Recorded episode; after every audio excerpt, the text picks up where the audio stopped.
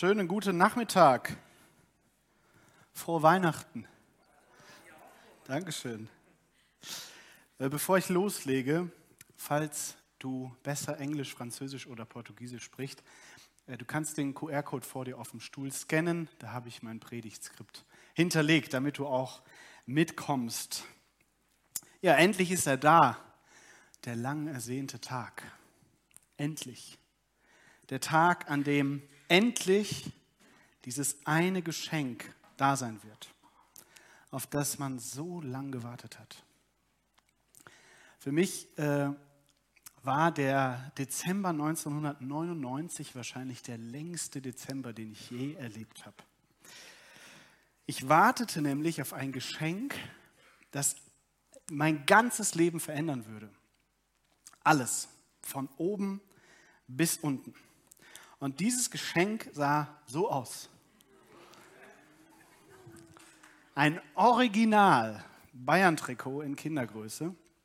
Ich wusste, wenn ich das bekomme, ich werde Fußballprofi. Auf der Stelle. Die ganzen Jungs auf dem Spielplatz und im Fußballverein, die würden mich einfach nur feiern. Ähm, und ich, ich kann mich noch erinnern, wie langsam die Tage vergingen bis dahin und wie viele Wunschzettel ich geschrieben hatte und wie oft ich mir schon selber auf weiße T-Shirts Bayern-Trikots drauf gemalt habe sozusagen, bis ich endlich dieses Bayern-Trikot bekam. Hast du schon mal ein Geschenk so richtig leidenschaftlich erwartet? Ich, also bei mir ist es so, ich kenne das eigentlich nur von früher. Früher war das Warten immer so richtig intensiv. Heute ist eher das Besorgen richtig intensiv. Also habe ich so den Eindruck.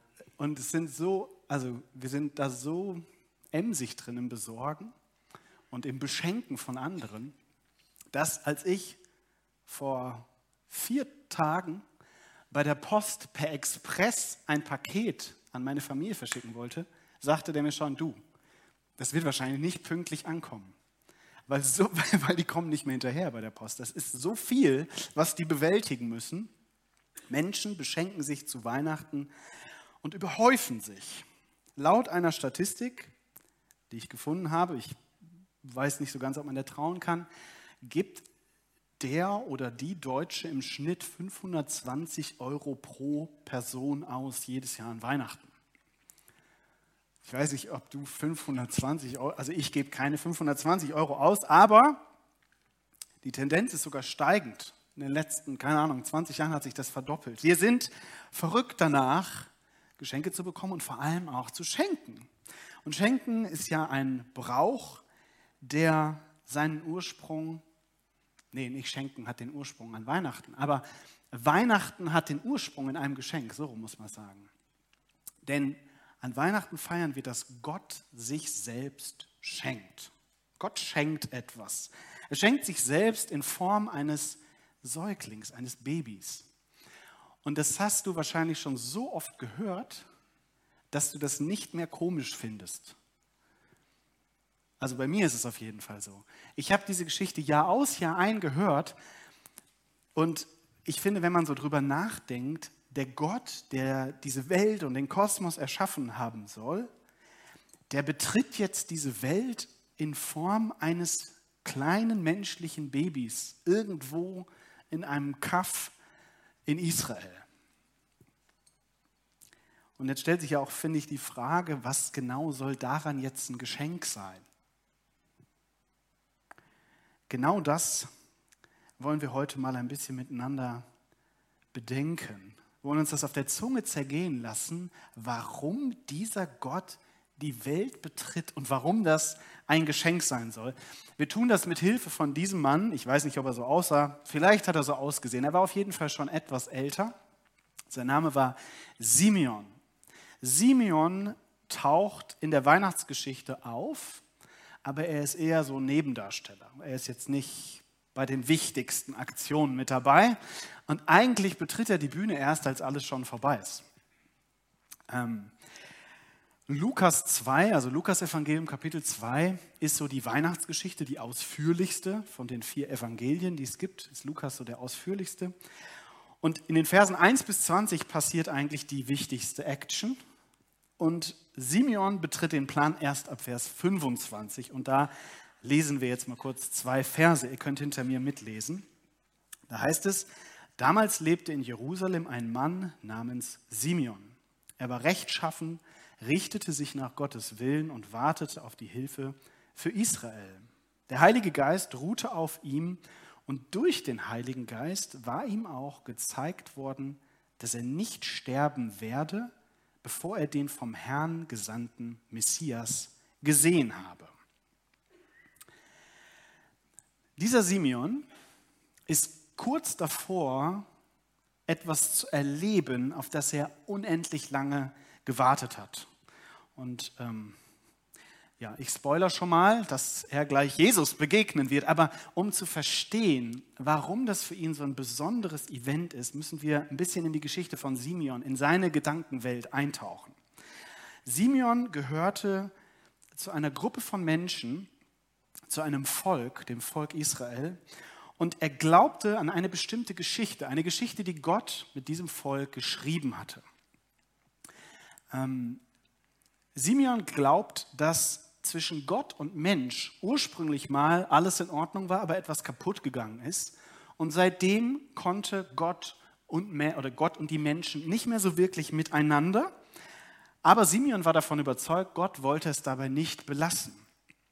Und die ganze hebräische Bibel hindurch, praktisch die ganze Geschichte von dem Volk von Simeon, die zu dem Zeitpunkt schon 1500 Jahre alt ist, diese Geschichte ist eigentlich die Geschichte davon, wie Gott versucht, diese Verbindung zu den Menschen wiederherzustellen. Und Gott hat das getan, indem er ein Pärchen auserwählt hat, Abraham und Sarah, eineinhalbtausend Jahre vor Simeon, hat gesagt, euch beide will ich segnen, mit euch will ich in Beziehung leben und eure Nachkommen sollen ein Segen für die ganze Welt sein. Durch eure Nachkommen will ich die Verbindung wiederherstellen. Und Simeon war jetzt einer dieser Nachkommen. Und sein Volk lebte tatsächlich in einer besonderen Beziehung mit Gott. Aber leider hat das häufig nicht so gut geklappt. Also wenn du dir diese eineinhalbtausend Jahre Geschichte anschaust, dann stellst du fest, das ist ein Hoch und runter. Dieses Volk baut immer wieder Mist. Äh, dieses Volk versetzt Gott immer wieder. Es enttäuscht ihn immer wieder. Und er geht diesem Volk immer wieder nach. Er, er geht ihnen immer hinterher. Er repariert immer wieder. Er vergibt immer wieder. Und Simeon war wahrscheinlich so ein bisschen, ja, tanzte so ein bisschen aus der Reihe. Wir hören von ihm, er ist jemand, der die Gebote liebt. Er ist jemand, der irgendwie mit Gott in Verbindung steht. Und er glaubte an die Verheißungen, die Gott diesem Volk gegeben hatte. Und eine Verheißung stach ganz besonders heraus. Da soll jemand kommen, der alles verändern wird. Und über diesen jemand heißt es in Lukas 4, und das ist gleichzeitig auch ein Zitat aus dem Alten Testament, über diesen jemand heißt es, der Geist des Herrn ist auf mir, weil er mich gesalbt und gesandt hat, zu verkündigen das Evangelium den Armen, zu predigen den Gefangenen, dass sie frei sein sollen, und den Blinden, dass sie sehen sollen, und die Zerschlagenen zu entlassen in die Freiheit und zu verkündigen das Gnadenjahr des Herrn. Eine wunderbare Verheißung, und Simeon lebte im Glauben an diese Verheißung. Simeon hatte Hoffnung. Aber tatsächlich war es so, dass wenn Simeon praktisch den Kopf aus dieser alten Verheißung, aus, dem, aus der Schriftrolle rausnahm und sich umschaute, dann stellte er fest, dass es eigentlich gar nicht danach aussah, als ob Gott irgendwie sowas in der Art in Erfüllung gehen lassen würde. Sein Volk war unterdrückt und versklavt von den Römern. Die Römer regierten in diesem Landstrich am Mittelmeer in Israel und äh, versklavten das jüdische Volk. Und wenn man so das Glaubensleben der damaligen Menschen betrachtet hat, wenn Simeon sich umsah, dann stellte er fest, dass von diesem ursprünglichen Glauben und dieser Beziehung mit Gott, die Gott wiederherstellen wollte, war auch irgendwie nicht mehr so viel übrig. Auf der einen Seite gab es Leute, die in einen ziemlich krassen religiösen Moralismus verfallen waren, die für alle möglichen Dinge sich irgendwelche Gesetze auferlegt hatten. Und auf der anderen Seite gab es Menschen, die das alles hinter sich gelassen hatten, die damit gar nichts mehr zu tun hatten. Und Simeon war irgendwie so zwischendrin und hin und her gerissen, sage ich jetzt mal so, aber er hatte Hoffnung. Und wir haben ja gerade gelesen, dass Gott ihm sogar zu verstehen gab, Simeon, du wirst es noch erleben, dass dieser eine die Bühne dieser Welt betritt. Und dann kommt dieser eine Tag. Dieser eine Tag, an dem Simeon in den Tempel geht. Und wir lesen jetzt in Lukas 2 ab Vers 27 weiter. Da heißt es, vom Geist geleitet war Simeon an jenem Tag in den Tempel gekommen. Als nun Jesu Eltern das Kind hereinbrachten, um mit ihm zu tun, was nach dem Gesetz üblich war, nahm Simeon das Kind in seine Arme, er pries Gott und sagte, Herr, nun kann dein Diener in Frieden sterben, denn du hast deine Zusage erfüllt. Mit eigenen Augen habe ich das Heil gesehen, das du für alle Völker bereitet hast. Ein Licht, das die Nationen erleuchtet und der Ruhm deines Volkes Israel. Da ist er. Da ist er.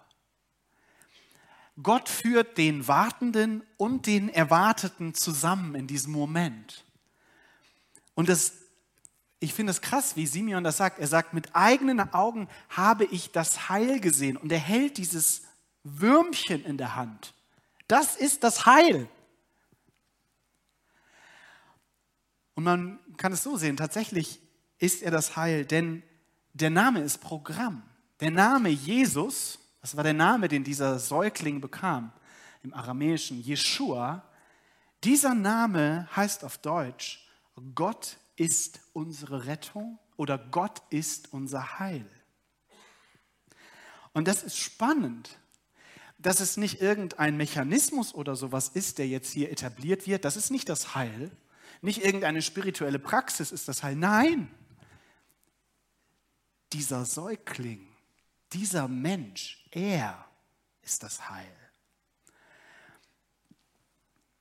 Gott in seiner Liebe, in seiner Gnade, in seiner Güte, in seiner Barmherzigkeit, er kommt selbst und ist das Heil.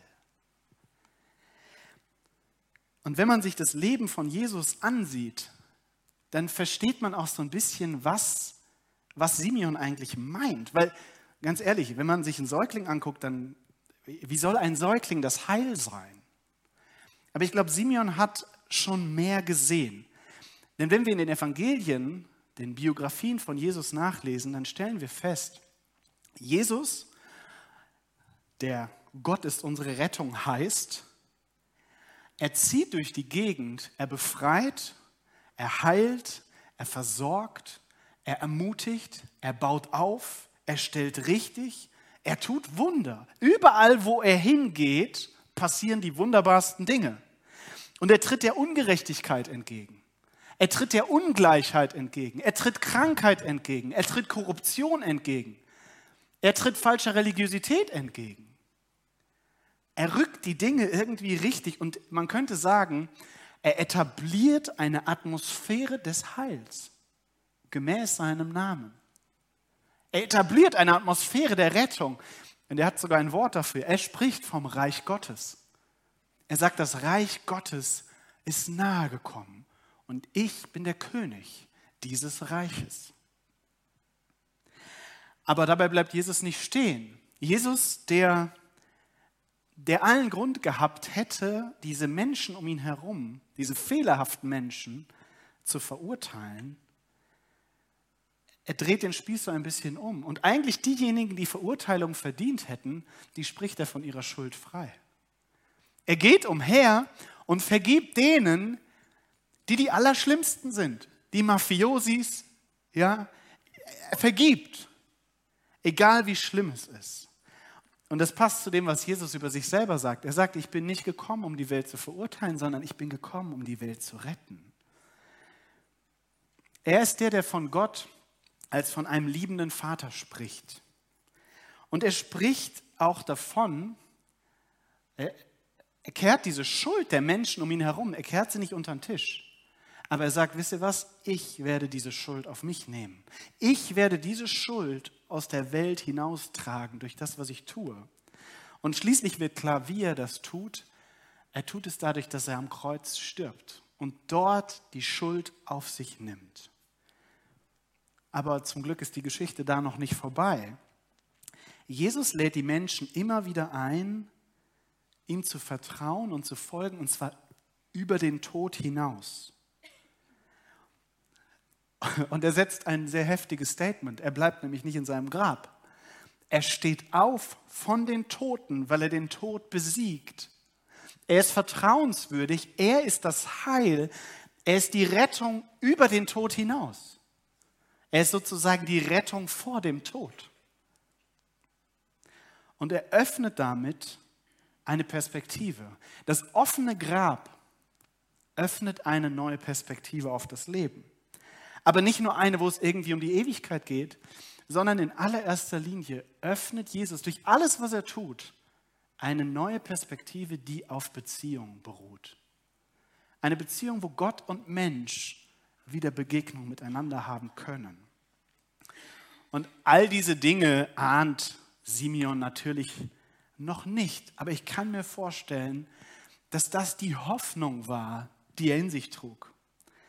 Dieses Kind, dieses Geschenk Gottes, das Heil, das er mit seinen eigenen Augen gesehen hat. Sicherlich kein verdientes Geschenk. Geschenk ist in der Regel nie verdient. Es ist aus Liebe gegeben und es ist völlig umsonst. Und jetzt kommt das Spannende und das sehr Revolutionäre an diesem Geschenk. Dieses Geschenk ist nicht nur für das Volk von Simeon. Dieses Geschenk ist nicht beschränkt auf die Menschen, die seinen jüdischen Glauben teilten, sondern dieses Geschenk ist für alle Völker, ein Licht für alle Nationen, Hoffnung für alle Nationen und genau deswegen der Ruhm deines Volkes. Dieses Heil, diese Rettung ist für alle bestimmt. Dieses Heil, dieser Heiland erfüllt die Bestimmung, die eigentlich dieses Volk von Simeon erfüllen sollte, aber nicht erfüllen konnte. Jesus erfüllt diese Bestimmung. Was ich an Simeon sehr interessant finde, ist der Gedanke daran, dass er ja ein sehr erfülltes religiöses Leben führte. Wir lesen von ihm, er geht in den Tempel, er kennt die Gesetze, er hat eine sehr ausgeprägte Spiritualität, könnte man sagen. Aber das reicht ihm nicht. Das reicht ihm nicht. Er ist erst bereit zu gehen, wenn er den einen gesehen hat. Er will erst gehen, wenn er das Heil gesehen hat, nachdem er diesem Heil begegnet ist. Ich glaube, er begreift, dass es eigentlich nicht um religiöse Praxis geht, sondern um Begegnung mit Gott.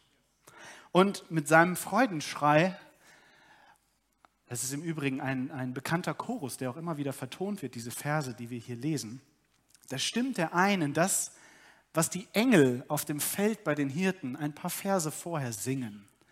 Und zwar singen sie Ehre und Herrlichkeit Gott in der Höhe und Frieden auf Erden, äh, Frieden auf der Erde für die Menschen, auf denen sein Wohlgefallen ruht.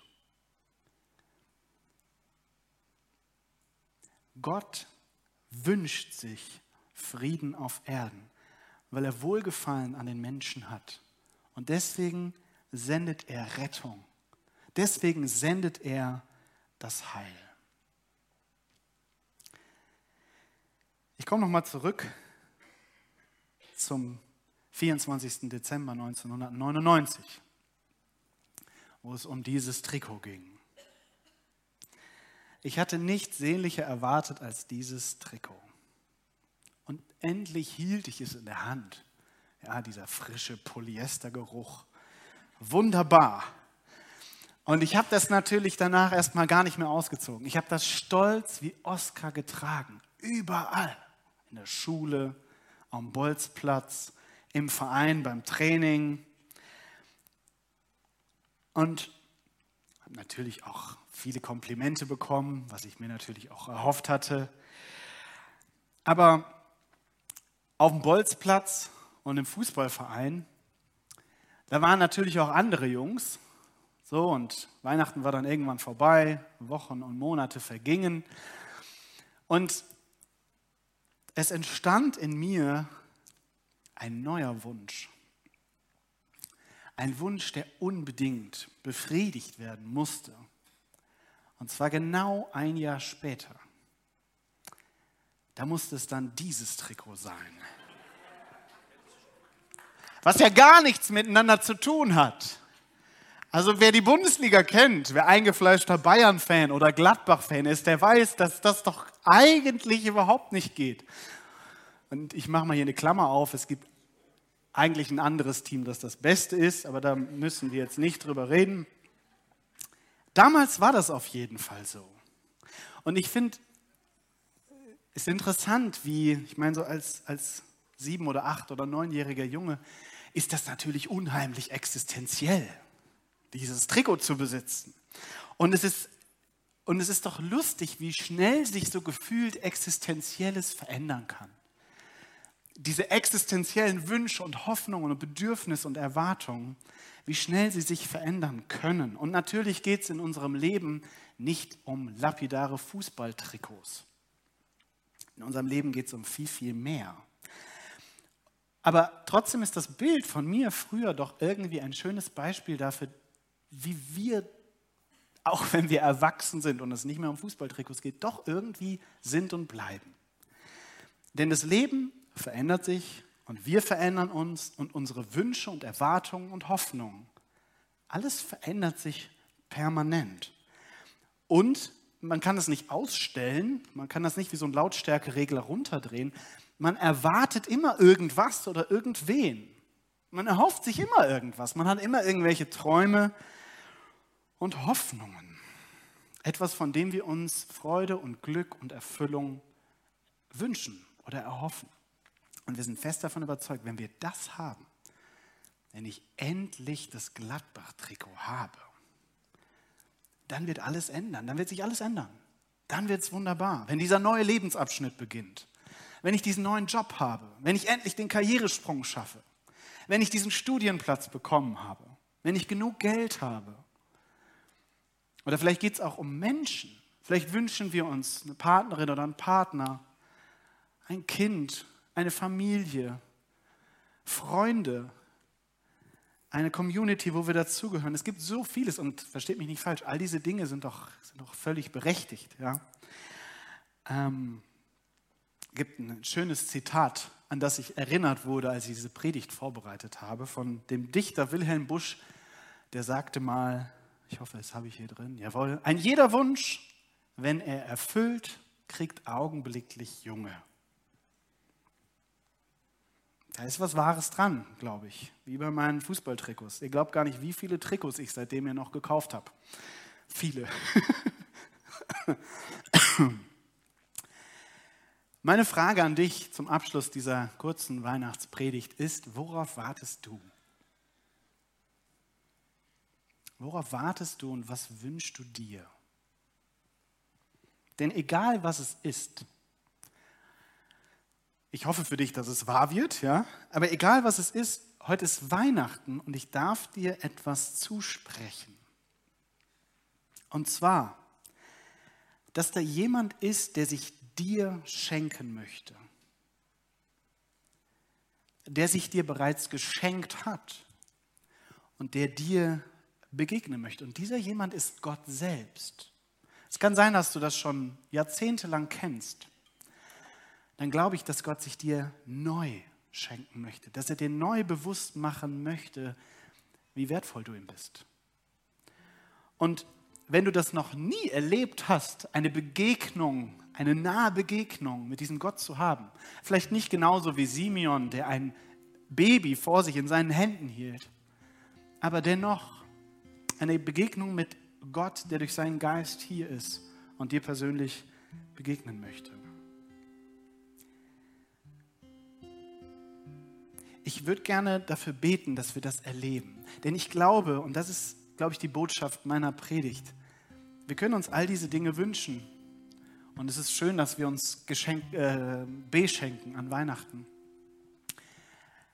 Aber das Geschenk, was Gott uns an Weihnachten macht und was wir jedes Jahr aufs Neue feiern, geht viel tiefer und erfüllt viel tiefer, als es jeder erfüllte Weihnachtswunsch tun könnte. Egal, ob es eine Person ist oder eine Sache ist oder eine, ein Weg in deinem Leben ist. Ich glaube, dass dieses Geschenk Gottes, das wir an Weihnachten feiern, uns zutiefst ausfüllen kann. Und ich würde jetzt gerne dafür beten, dass wir das heute erfahren. Jetzt und hier in diesem Moment, aber auch in den Geschenken, die wir uns heute, äh, die wir uns heute geben. Dass wir uns daran erinnern, dass Gott uns beschenkt hat. Wollen wir zusammen beten zum Abschluss dieser Predigt? Dann lade ich euch ein, doch mit mir aufzustehen.